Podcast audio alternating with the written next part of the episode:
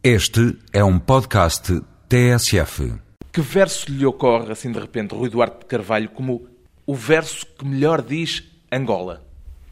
Isso teria dificuldade, mas tenho, da matéria que vai servir para esta entrevista, lembro-me que não é nada que esteja já fixado em verso, mas é aquilo que eu me proponho de alguma forma também desenvolver em verso, nesse caso dir-lhe-ia, da varanda da minha cabeça, da varanda da minha idade, da varanda da minha ideia, acolhi em sobressalto as madrugadas e o percurso das coisas até virem a mim, a memória da glória, de desastres, daquilo que marcou, se revelou, cumpriu. E vi passar a sucessão das mães e digeri a espera, convoquei distâncias, horizontes e inventei palavras que dão curso à ideia.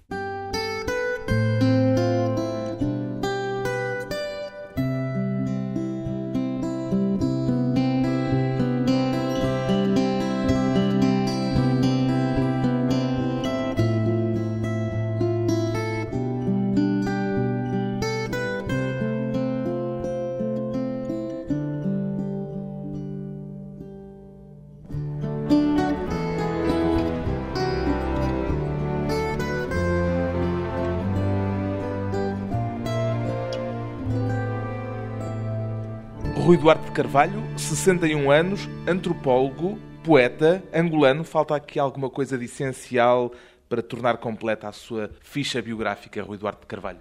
Talvez falte aquilo que me permite fazer face aos custos da vida diária, não é? Antropólogo, sim, é a minha profissão, mas ganho a vida a dar aulas de antropologia. Exatamente. Professor? Sou professor da Faculdade de Engenharia na Escola de Arquitetura da Universidade de Luanda. O que até é curioso, porque queria ser arquiteto e acaba a ensinar arquitetos, mas uma matéria que não é a deles, a antropologia. É uma coisa que eu digo aos meus alunos, exatamente, para eles valorizarem a vantagem que têm de estar com vinte e poucos anos sentados no lugar de aluno, porque eu, para ser professor de arquitetura, afinal dei uma volta enorme e se eu pudesse ter uma opção que eu achava que era a que me convinha na idade deles era para ser arquiteto e não me deu, tinha, já andava a trabalhar noutras coisas. E qual é o vetor determinante da sua identidade pessoal? Destes três ou quatro? Acho que a condição de angolano e de angolano de opção determinou o curso da minha vida. Mais o sentimento de angolanidade do que o olhar do antropólogo ou a expressão poética?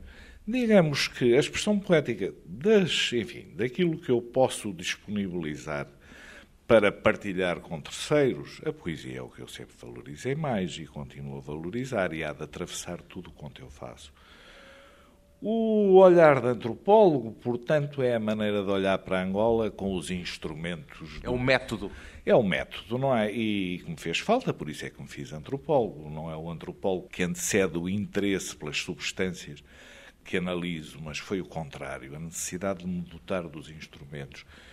Portanto, agora quer dizer, aí também se coloca uma coisa que exponho sempre que posso, é que o olhar de antropólogo, que se pressupõe que seja um olhar de cientista e que exige uma objetividade, no fim nunca é bem assim, em circunstância nenhuma. Sempre, é sempre atravessado por sentimentos pessoais. Subjetividades todas que, no meu caso, como o meu terreno de observação é Angola, são interferidas pela subjetividade da pessoa e pela subjetividade da pessoa angolana. Também não consigo ver as coisas sem as desligar completamente. É um... Mas, em primeiro lugar, a angolanidade. Acho que sim, como baliza da vida, uma certa forma de angolanidade e aí também acaba por determinar uma certa heterodoxia em relação a tudo, porque também não é a posição mais comum. E esse seu sentimento nacional é nacionalismo ou é outra coisa também nessa vertente heterodoxa de que ainda agora estava a falar? Digamos que no momento exato foi uma atitude nacionalista com tudo o que isso implica da atividade política clandestina e as consequências que normalmente vêm atrás. E hoje? Hoje não é tão marcadamente nacionalista, mas eu costumo, enfim, resumir isto com uma coisa a que eu a determinada altura chamei a teoria do arrepio. Não é? é aquilo que nos arrepia de facto em relação a, causas comuns de diferentes referências de nacionalidade. As que sempre me arrepiaram são as que dizem respeito à Angola, não é? É aquilo da pele de galinha. E, portanto, é aí. E depois acho que é também nós, a nossa nacionalidade, que no meu caso é da opção, de facto, mas uh, o nosso destino confunde-se com um destino coletivo. O destino coletivo com que o meu destino pessoal se confunde é dos angolanos. Pois bem, é deste angolano que já nos deu em Vou lá visitar pastores, um livro inclassificável cruzamento entre ciência e literatura numa deambulação pelo extremo sul de Angola, com os pastores do Namibe. É deste angolano que nos chegam agora Atas da Maianga, título irónico. De alguma forma é, porque, enfim, atas são. Enfim, está-me a colocar uma questão que eu ando a evitar colocar-me a mim mesmo. Mas são textos consignados como de factos que é preciso registrar. É evidente que o que se passa é entre mim e eu, entre o sujeito, a sós. As tais ruminações de que falaste antes no livro. ruminações e que é uma parte importante da minha vida, que não as dispenso. A Maianga, é preciso dizer, é um bairro de Luanda. É dos bairros mais centrais de Luanda, é um bairro antigo que se projeta na história de Angola bastante profundamente. É dos primeiros sítios de onde se extraiu água do próprio território do prímito de Luanda para o abastecimento de Luanda. É a Maianga do Povo e a Maianga do Rei, que são coisas que remontam ao século XVII. E a Maianga do Rui, porque é o bairro de Rui Duarte Carvalho e por isso estas atas da Maianga de si para si. São de mim para mim e é uma reflexão que, pronto, de alguma forma corresponde a notas que eu fui acumulando ao longo dos anos e que achei que era oportuno produzi-las, enfim, agora neste momento de Angola, e a precipitação dos acontecimentos em Angola tornou a coisa mais urgente e eu reordenei-as em função dessa perspectiva. Agora. Da minha varanda no coração da Maianga. Da minha varanda. É no... o ponto de vista de onde se coloca como observador. É, porque de alguma forma, também digo isso nesta coleção de notas, a análise, e em parte dirijo-as a outros analistas. Era isso que lhe ia perguntar. E este livro é escrito para quem? Digamos que, é complicado. Em primeiro lugar, eu gostava que o livro fosse, sobretudo, lido por aquela geração, aquela faixa das elites angolanas, que ainda não são porque são demasiado novos, mas já sabem que vão ser. Ou porque estão no curso de uma formação académica que lhes vai dar acesso a isso, ou porque são filhos já de dirigentes e de elites, mas que ainda não exercem o mando. E estão em muito boas condições de ouvir aquilo que se lhes diz para lhes tirarem o rendimento que bem entenderem. Também não estou a dizer-lhes que deve ser no sentido do interesse comum. Eu gostaria que fosse. Mas se não for, que de qualquer maneira é o que eu digo aos meus alunos nas aulas, não é exatamente. Pergunto-lhe para quem é escrito, também lembrando-me dos artifícios literários que nos seus livros anteriores, nos Pastores, vou lá visitar Pastores, e nos papéis do inglês, aí claramente ficção, nos artifícios literários que utilizava e desta vez põe de parte. É como se estivesse de facto a tomar notas para o futuro e não fica claro quem é o seu interlocutor. É o destinatário. Portanto, além dessa faixa de angolanos, não é? E os angolanos de uma maneira geral, porque há realmente coisas que eu julgo que a classe dirigente não equaciona como seria mais conveniente para Angola, também há um certo público português que eu julgo que teriam toda a vantagem também de pensar um pouco mais seriamente sobre o próprio juízo que produzem sobre Angola. Porque é um juízo também viciado pela implicação de Portugal no processo de Angola. Portanto, eu acho que é muito boa altura para enfim, cada um por seu lado tentar refazer as suas próprias leituras, porque passaram 20 e tal anos depois da independência. Ninguém vai andar o resto da vida e transmitir à geração seguinte as questões que se punham no momento da independência de Angola. É isso que em grande parte também acontece ainda em Portugal. É um livro feito de materiais diversos, memórias, reflexões, pedaços de diário, até poesia, também, também perpassa por aqui, insinua-se. Uhum. Em que prateleira é que gostaria de o ver arrumado nas livrarias?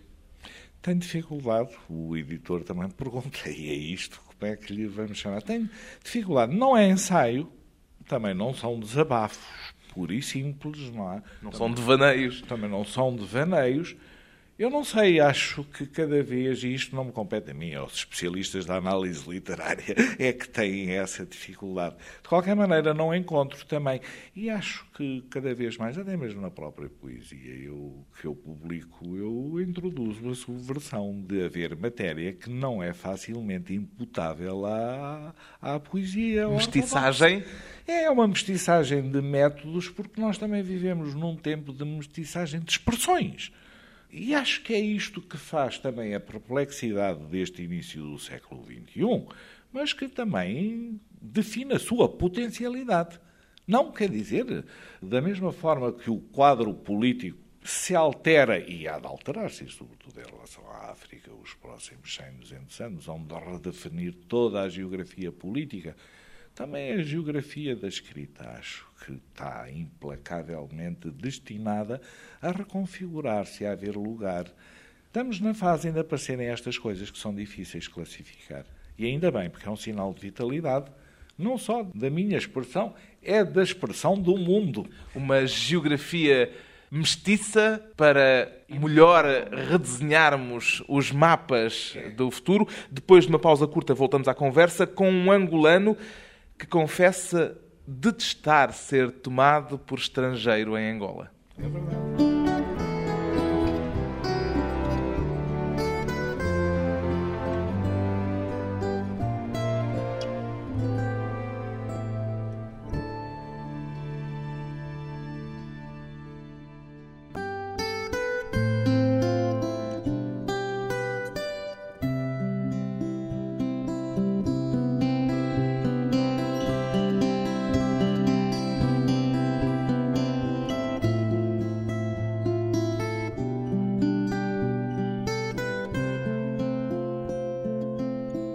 Regresso à conversa com o escritor e antropólogo Rui Duarte de Carvalho, cidadão angolano nascido em Santarém. Portugal, sim, nessa zona. O que é que ainda há de português em si, Rui Duarte de Carvalho? Ah, o que há de português em mim é talvez uma atenção a Portugal que de outra forma não existiria.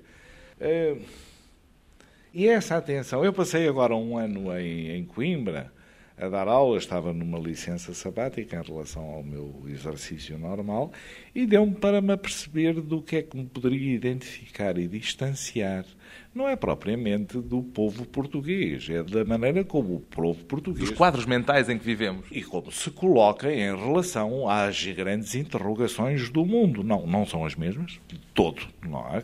É evidente mesmo que houvesse dificuldade em qualificar-me de maneira que toda a gente ficasse satisfeita em relação ao. Acho do terceiro mundo sou, não tenho. Quer dizer, a minha maneira de raciocinar, mesmo em termos de antropologia, é de pessoa do terceiro mundo e. O ainda muito adequadamente nomeado terceiro mundo, como diz a certa altura. Muito adequadamente porque. Porque também ainda não lhe arranjamos, enfim, é uma, são tipologias. E as tipologias servem para os utilizarmos e se temos realmente enfim, vitalidade para isso, para as pôr em causa. Recorrendo à sua teoria do arrepio, que já há pouco expôs, ainda há alguma coisa que o arrepie em Portugal? Ou a distância é total? Digamos que o que me arrepia mais em Portugal é vem não propriamente de uma exaltação, mas de uma irritação. Não é? É a maneira como Portugal às vezes equaciona mal, porque se situa no primeiro mundo e é como se estivesse a uma distância enorme dos problemas do terceiro mundo. Arrogância? Dá uma forma a uma arrogância, mas há sobretudo uma sobranceria que é muito feita de despeito. Quando afinal mesmo em relação a este primeiro mundo e à Europa, Portugal como eu digo, e eu peço desculpa se isso aflige algum, também eh, se encontra numa situação de subalternidade. Portanto, vamos aferir, em vez de aferirmos as nossas posições no contexto, neste jogo mundial, em termos de, eu digo francamente, de civilizados e atrasados, não é? Que é como subsiste mais. E é como um antropólogo, antes de mais o antropólogo, recusa classificar seja o que for. Então vamos ver, todos nós ocupamos, tanto portugueses como angolanos, como imensos outros, ocupamos posições subalternas em relação às linhas de domínio e de império e de imposição de decisões. Então vamos relativizar-nos todos e ver o que é que pode caracterizar as subalternidades de cada grupo. E aí talvez seja mais fácil entendermos e empurrar no mesmo sentido. Uma parte destas suas atas da Maianga é dedicada precisamente à sua percepção do que é a percepção portuguesa sobre a realidade de Angola e relata aquilo que foi vendo quando se soube da morte de Jonas Savimbi. E o que se percebe é que lhe parece completamente deslocada a forma como se vê Angola a partir daqui. É desconhecimento ou má fé? É ressentimento? Não acredito que seja má fé. É ressentimento, é vício de, não direi de raciocínio, mas de equacionação. E é, sobretudo, são as implicações que perduram. Há uma má consciência portuguesa que não sou eu que a trato, jamais trataria isso, não me compete e nem me agradaria fazê-lo, mas são especialistas portugueses que a revelam. E, enfim. Má consciência um sentimento de culpa e de incomodidade. Aquilo que o leva a dizer que não o surpreende que Portugal continue a lidar mal com o passado. Lida mal com o passado, não sou apenas ele a dizê-lo, eu não digo isso sem me recorrer de especialistas portugueses. Cito Cita Eduardo Lourenço, por exemplo. Eduardo Lourenço, por exemplo. Um homem jovem que é um... Luís Quintais. Luís Quintais, que é um bom poeta, que é um bom investigador, que é uma pessoa séria, que tem trabalhado sobre os traumas da, da guerra. Há, um, há uma transposição dessa incomodidade dos ex-combatentes para a generalidade da consciência portuguesa. Portugal também tem, neste momento, em ótimas condições de resolver isso. Também não me compete a mim fazer nem o diagnóstico, nem o prognóstico, nem não. não. E, sobretudo, mantém-se uma muito persistente convicção de que é como se não houvesse uma hipótese de Angola, uma vez que foi introduzida uma ruptura àquela continuidade onde os portugueses estavam perfeitamente instalados. É? Ou seja, na sua perspectiva, os portugueses olham para Angola pensando tinha que ser aquilo o resultado pois. porque viemos embora e, sem nós. que tinha. Eu também acho que tinha que ser o resultado, pela maneira como Angola foi colonizada. E descolonizada também não poderia conduzir a outro resultado. Precisamente, Angola é hoje, sobretudo, vítima do colonialismo, da descolonização, vítima das tentações que a riqueza toda que tem produz em todo o mundo, vítima da ganância, ou vítima de si própria? De tudo ao mesmo tempo. Mas eu queria referir-lhe que há outro prejuízo na maneira como Angola é vista, porque é como se Angola detivesse o, exclusivo dos males que lhe afligem. Ora, toda a África padece dos mesmos males. E mesmo, não só toda a África, ninguém se atreverá a dizer-me que a corrupção não é uma coisa que atinge o mundo inteiro. Simplesmente o que acontece em Angola é de tal forma franco, às vezes franco na medida em que é imediato, imediatamente elegível, caricatural até, e feito com pouco pudor, o que é uma resultante do passado imediato, que é mais fácil é, pronto, enfim, classificar os angolanos todos como corruptos. Quer dizer, é outra tendência. Ou quem ficou em Angola, e isto é uma linguagem tanto de direita como de esquerda. Ou é corrupto ou é inepto. Começou por ser de direita, diz no seu livro, e agora é de esquerda. De esquerda também. Porque, quer dizer, se antigamente eu tinha ficado em Angola com todas as condições para vir, como os outros vieram, a minha família também veio toda. Se era porque era comunista, entre aspas, e portanto, coisa, enfim, já era uma imputação capaz de, de destruir a imagem, fosse de quem fosse. Agora que isso já passou, é a esquerda a dizer não, se ficou, se ficou lá, é? é porque está feito com, com o poder, que é evidente, e é de facto, eu sempre disse, corrupto e inoperante, e incapaz às vezes, e leviano. Sim, senhor, eu digo isso tudo. Agora, também não sobraram só corruptos e ineptos. E o povo? Porque, no fim, é como se Angola fosse apenas traduzida pelos milhares de angolanos que detêm poder. A maior parte do povo está nas exatas condições do cidadão comum. Precisamente, no seu livro, considera-se a certa altura, e é uma frase que escreve nestas atas da Maianga, considera-se em excelentes condições pessoais para dizer de Angola. Quais são as vantagens, as excelentes condições a que se refere? Tenho circulado muito por Angola toda durante estes anos todos, não é? Não me tenho circunscrito a Luanda. E a maior parte dos angolanos que se exprimem publicamente, de forma a serem lidos, são pessoas que saem pouco de Luanda. e que às vezes têm um desconhecimento das efetivas condições para além de Luanda, que não é muito diferente da de um cidadão português colocado aqui.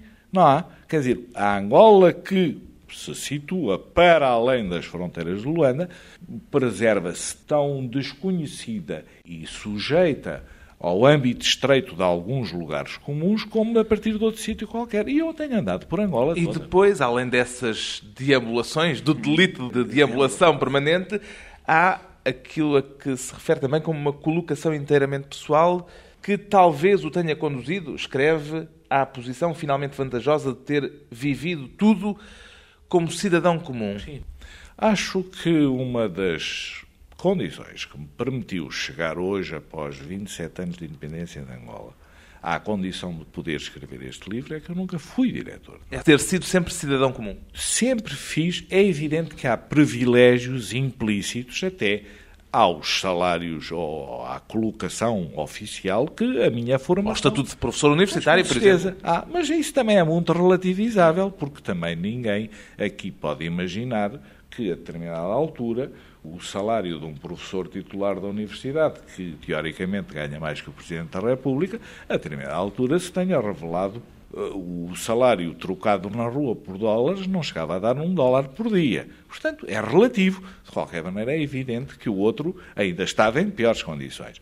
Agora, não é isso, é que, efetivamente, sempre procurei não ceder as condições, e foi o que me calhou na vida, também não é uma opção em que eu tenha, seja obrigado a pensar todos os dias de manhã. É a própria dinâmica da vida, de não ter, de facto, condições que cedam a do cidadão comum apetrechado com aquilo que lhe habilita no mercado de trabalho. Mas diz que houve quem nunca lhe tivesse perdoado isso. É porque há pessoas que é isso que visam.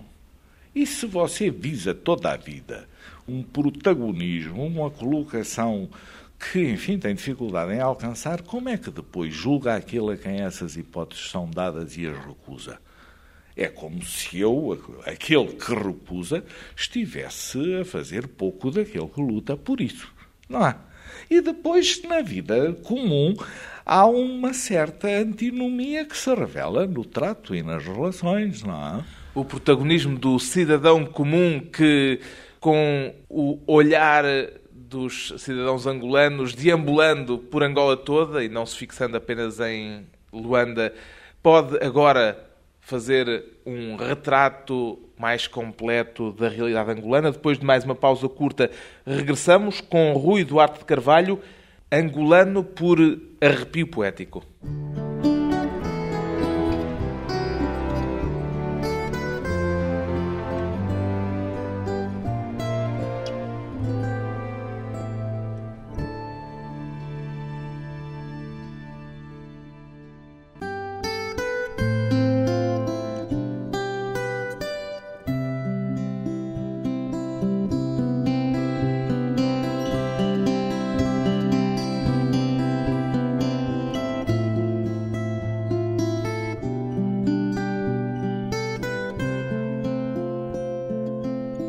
Convidado hoje para a conversa pessoal e transmissível, o poeta angolano Rui Duarte de Carvalho, que tem num dos seus livros este verso: Falaste, turvaste a água. As palavras, a linguagem, escondem mais do que revelam, Rui Duarte de Carvalho.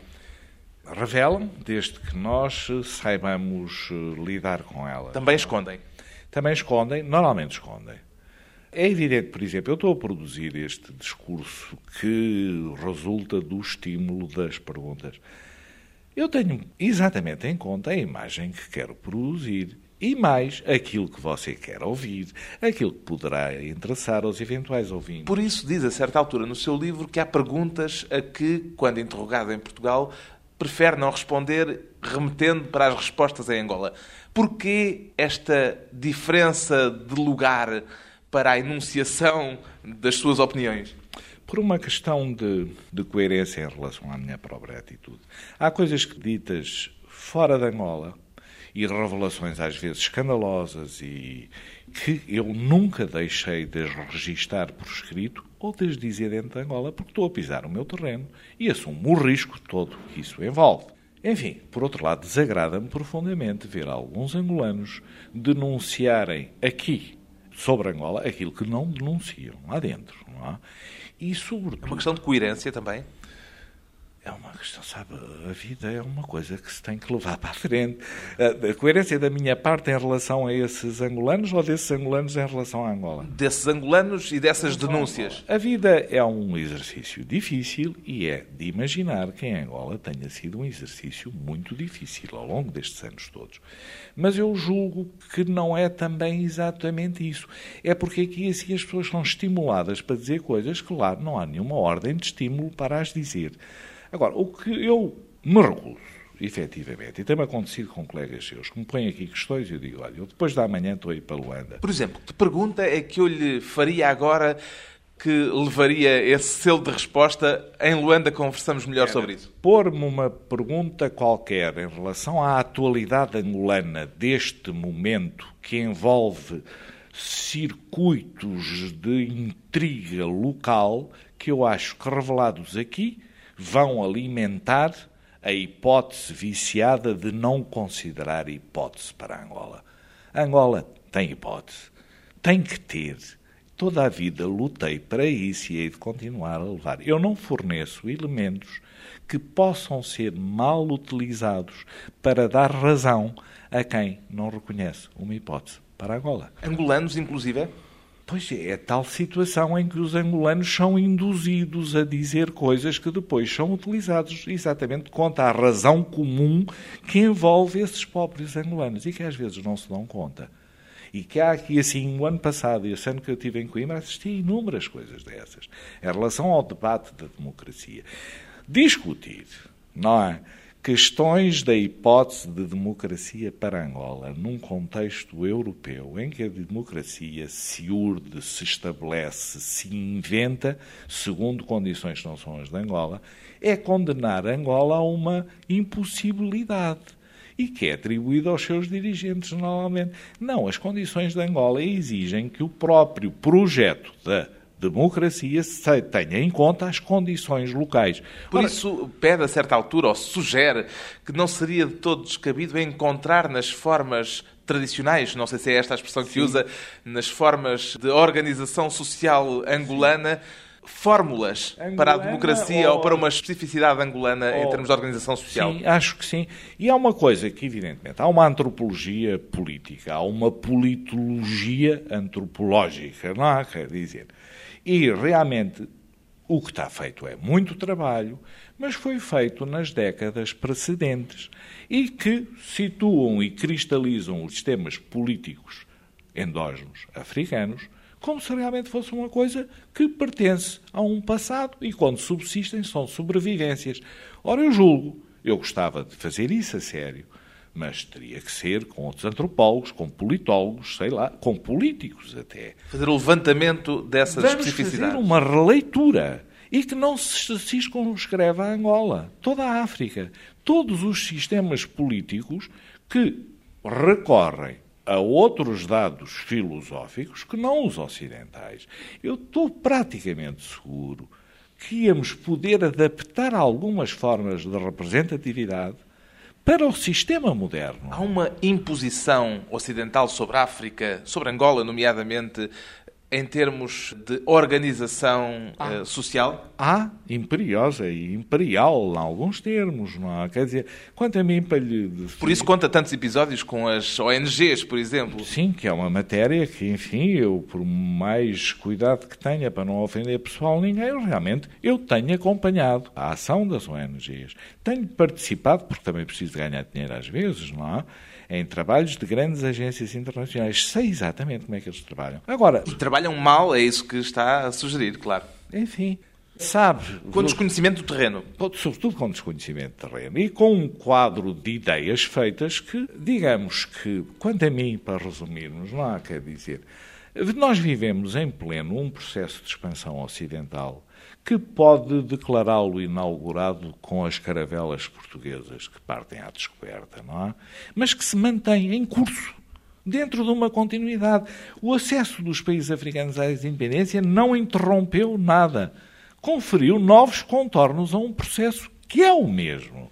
Por alguma razão, os ingleses e os franceses perceberam antes de tempo que não era preciso uma administração colonial para Podiam mandar à distância, telecomandar. Portugal é que não entendeu. E deixou ficar até ao fim e deu o resultado que deu, não há? Portanto, quer dizer, há um processo de que, eu digo nestas notas, inclusivamente a ajuda internacional e as campanhas inflamadas de, por exemplo, de pugnar pelos direitos do homem, no fim, é o modelo ocidental dos direitos do homem que é imposto a todo o mundo, fazendo tábua rasa dos direitos. Os direitos do homem não são universais? Serão universais se tivermos em conta todas as expressões locais dos direitos e daí extrairmos um denominador comum. Não é o que está em curso. O que está em curso é a partir do modelo cultural ocidental que vai colidir com fórmulas do direito do homem que outras culturas consignam. Dê-me um exemplo dessa colisão. Dou-lhe um exemplo. Quando se processam no Sul, onde eu tenho trabalhado sobretudo, há casos de roubo de gado. Roubo de gado. Comum. Ora, o roubo de gado, se eu tiver em conta as sociedades pastoris, não é roubo de gado. São práticas de razia e de contra-razia que, do ponto de vista dos antropólogos, constituem uma forma de reciprocidade. Não há? Quando eu não tenho gado e o vizinho tem gado, porque lá choveu e aqui não choveu, o vizinho a breve trecho se vai ver abraços com um excesso de gado para o gado que foi. Aí nunca ninguém pensa nas coisas nestes termos, mas ocorre razia. Eu vou lá buscar gado, que trago para cá, e depois o outro há de vir cá há adversários na razia da contra-razia perfeitamente institucionalizados. E é aceito esse mecanismo, esse por um lado e outro. Está inscrito. Ora bem, isso tende a transitar agora para o roubo moderno de gado. Para dentro, a questão da propriedade. Dentro, exatamente, pois é tudo isso, mas para o roubo de gado dentro do sistema mercantil. Ora, o que é que acontece hoje, por exemplo? É quando há um roubo de gado, as autoridades do poder central recorrem às modalidades do direito endógeno para obrigar determinadas pessoas a responder. Quem roubou não fui eu, foi o meu sobrinho, mas quem é chamado à administração sou eu, porque, de acordo com o código tradicional, entre aspas, eu sou responsável pelo meu sobrinho. Mas depois sou punido de acordo com o código ocidental. Estão a fazer entender? E aí o código de direitos e de obrigações, evidentemente, acaba por colidir. E o que é que nós assistimos?